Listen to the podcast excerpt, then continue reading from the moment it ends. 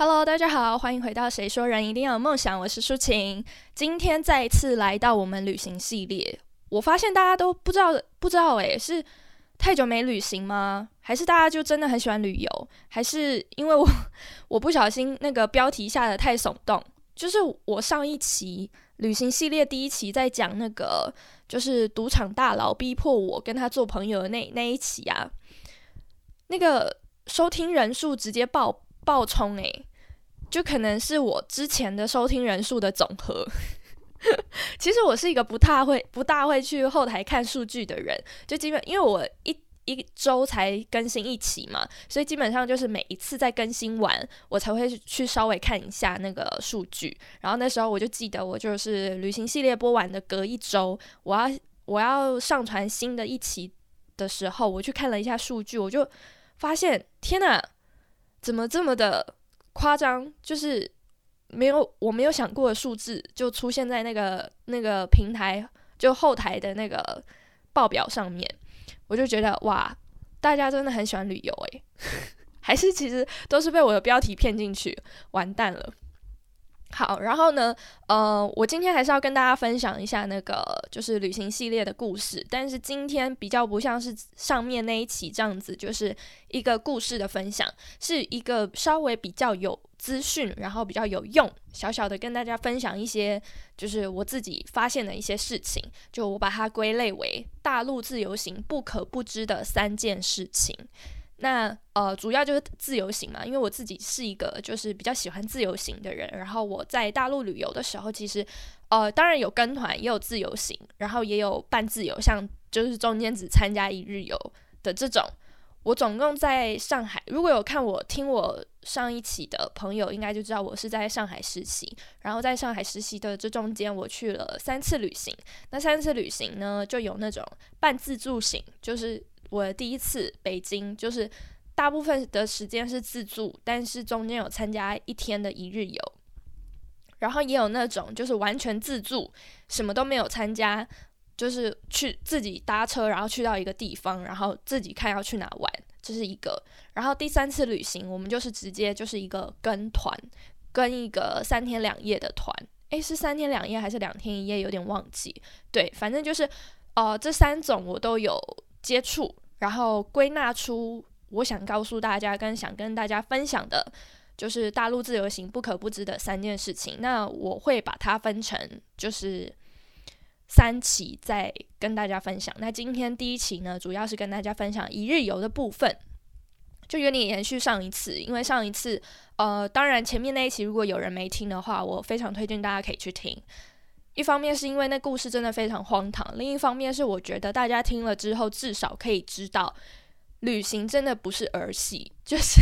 是真的要认真去对待，然后真的是要认真去做功课。加上呃我，也希望如果真的就是有听的人，可以之后帮助到大家，就是之后如果真的遇到类似的事情，就可以提高警觉，然后有一个恻隐之心，会觉得说哦，他可能是诈骗或怎么样，然后就就比较小心。对，那今天这一期就是延续上一期来跟大家分享一下一日游要怎么挑，或者说一日游要怎么选，就是在大陆自由行的部分。呃，其他地方我不知道，就是其他国家，因为我去其他国家，我没有去参加所谓的。就是一日游的部分，通常就是直接自由行到底，所以我也没有办法介绍。那为什么大陆自由行我会去推荐这个一日游呢？是因为大陆非常大嘛，然后其实它有非常多的地方是比较郊区，像如果你要去长城，就很难，除非你租车，然后你真的可以自己开车去长城，要不然基本上的话，如果你想去长城，因为我相信大家如果去北京玩，一定就是想要去紫禁城，然后去长城，应该就是这些地方吧，所以。基本上，如果你要去长城的话，你就是得参加一日游，要不然就像我前面说的，就是你要自己开车。所以呢，一日游游就变成非常重要。如果你像我就是上一期分享的那样，就是随随便便没有做功课，然后非常轻易的相信别人去参加了一个一日游的话，你很有可能会遇到诈骗，或者是飞到呃遇到非常。雷的事情都有可能，所以这我觉得这是一个很重要的事情。那今天要跟大家就是稍微的分享一下我自己的话，就结合这一次哦，就是第一次我们去北京自由行的这个经验而总结出来，就是的一些呃小方法。就如果你要去找一日游的话，再来就是我们之后自己也学乖了，就是在之后我们自己去千岛湖的时候，也是就是认认真真的在网络上找了一日游。那今天要推荐两个平台，都是大陆的平台。为什么我没有推荐台湾的？有几个原因，就是首先是因为台湾其实，嗯，它通常大部分会做的是这种团体游，它比较少会有一日游。所谓的一日游，可能你台湾的你找台湾自己，这就是台湾里面的一日游，你可能比较可以找得到。但是你要找别的地方的一日游，我觉得就比较难，或者是它的行程、它的选择就比较少。所以我觉得，如果你真的想要找一日游，然后找到一个就是可能非常呃非常多选择可以找，可以。让你去选的，比如说非常多日期啊，然后非常多的就是不同的行程，你都可以在大陆的那个旅行社的平台上，我觉得是可以有更多的选择的。然后我今天要推荐两个是在大陆的，就是平台，第一个就是携程哦，他们念携程，但他们那个携其实是就是我们一起携手共共向什么什么未来的那个携手。就是我们念西嘛，还是其实我们也是念斜？大家纠正我一下，我不知道哎。台湾我自己以前一直习惯就是念西，西带东西呀，然后携手怎么样啊，共创未来这样子。但他们念携，就携手，对，所以呢，呃，那个平台叫携程，城是城市的城，这是一个呃。我觉得很像是台湾可能易游网之类，就是一个非常大、非常大的旅游平台，在上面就是真的你就可以订各种，它其实就是个旅行社概念，你可以订各种，可以订飞机啊机票，然后你可以订团体游，你可以订自由行的，像这种一日游或者是各种都可以在上面找到。然后另外一个平台呢是驴妈妈旅游，就是对驴妈妈、驴妈妈的驴妈妈，这应该没有什么好解释吧。对，就这两个平台，当然应该还是有其他的平台，但我呃当初在上海的时候，我自己主要看的是这两个。大家可能会想说，嗯，对啊，你不是在上海就是在旅行社上班吗？你怎么没推荐你自己的旅行社？但因为我的旅行社是啊，就是它是台湾的旅行社，在那里开的上海分公司，那它当然好像我记得应该也是会有一些些。就是这种比较个人的行程，但是它大部分还是否那种台商或者是这种就是专门为公司的团体旅游或什么去做策划的这种，就是它的主要客户来源是这样，就是它比较不是这种很大的平台，然后去去卖一日游的行程的这种这种旅行社，所以就没有跟大家推荐。然后呃，我自其实我们自己也很好笑，我们自己。我们自己就是呃，怎么说呢？我们那时候明明在旅行社上班，然后其实我们如果我们要去住哪里或者什么，其实我们应该也可以利用我们自己的，这叫什么？我们自己的专业。然后像因为我是商品企划嘛，其实我平常就是在规划这些行程，然后去跟同行报价，就是打电话去可能。他们所谓的酒店，他们酒店就是我们的饭店。如果你在大陆说饭店的话，其实是他们那种大餐厅叫饭店，就吃饭的饭，所以是餐厅。但是呃，在台湾叫饭店嘛，那他们那就是酒店。如果你那时候就是打电话去酒店，你可以问到同行价，就是你可以打去，然后去找他们酒店的业务，然后就说哦，我是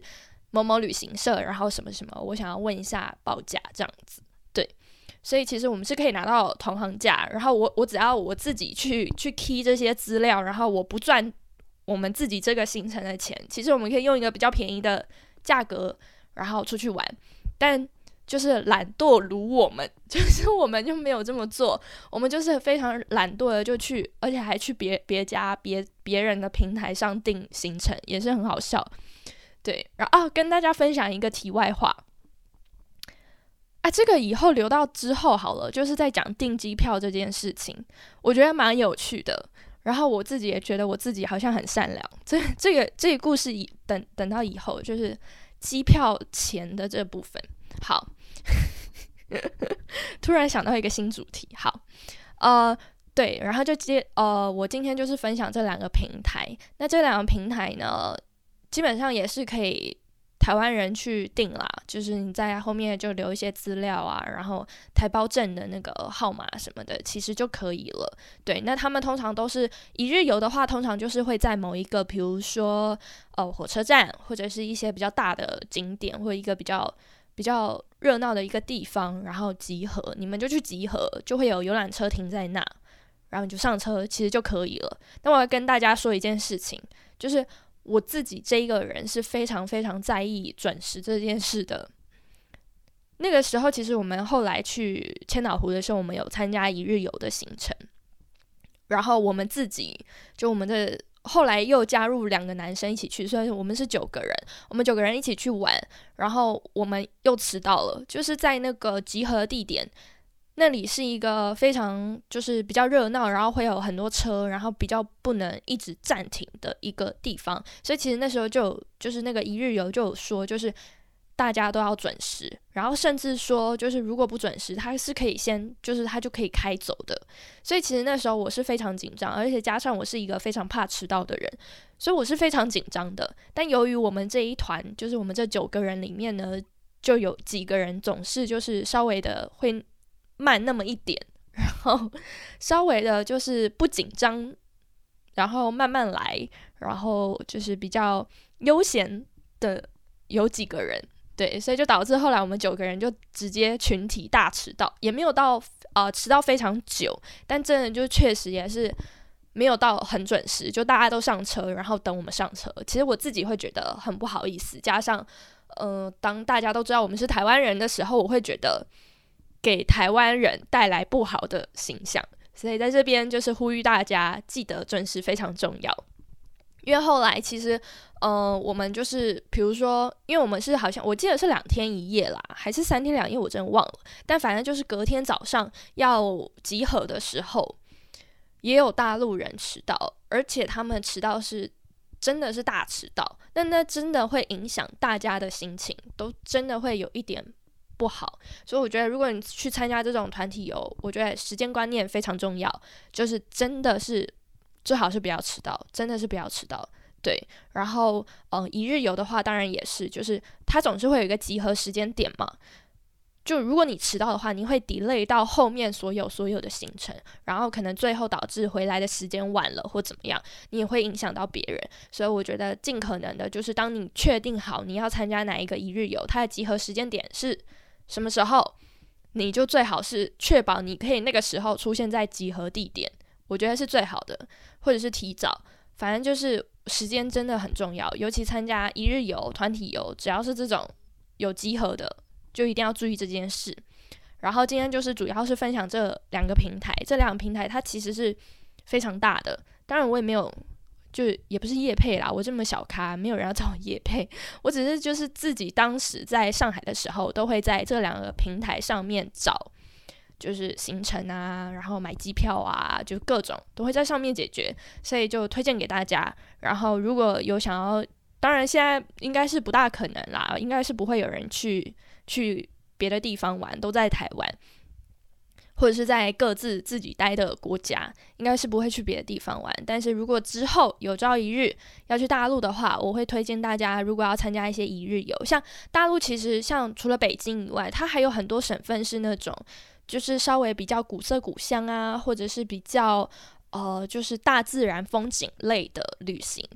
这个时候其实就很需要类似一日游这样。就如果你像我是一个不喜欢完全团体的话。你就可以在你的自由行中间参差一两天是一日游，我觉得就会很棒，就是又可以玩到一些自己没有办法去的地方，然后其实其他的时间又同样的自由。对，好啦，那今天呢主题就差不多在这里告一个段落。那我们下一期就是一样旅行，呃，旅行系列的下一期就会分享就是住宿，还有之后第三期会分享就是一些。交通方面，对，好，那如果喜欢今天这个主题的话，就欢迎大家订阅《谁说人一定要有梦想》这个频道。虽然今天聊的旅行好像跟梦想还是什么心灵成长没有什么关系，但是大家那个心理快乐才可以，就是身体也很好，然后才可以走得长远嘛，对吧？所以旅行也是很重要的。好，自己乱掰。好啦，那我们今天节目就到这里喽。如果大家喜欢我的话，就可以订阅频道。那我们就下一期再见，拜拜。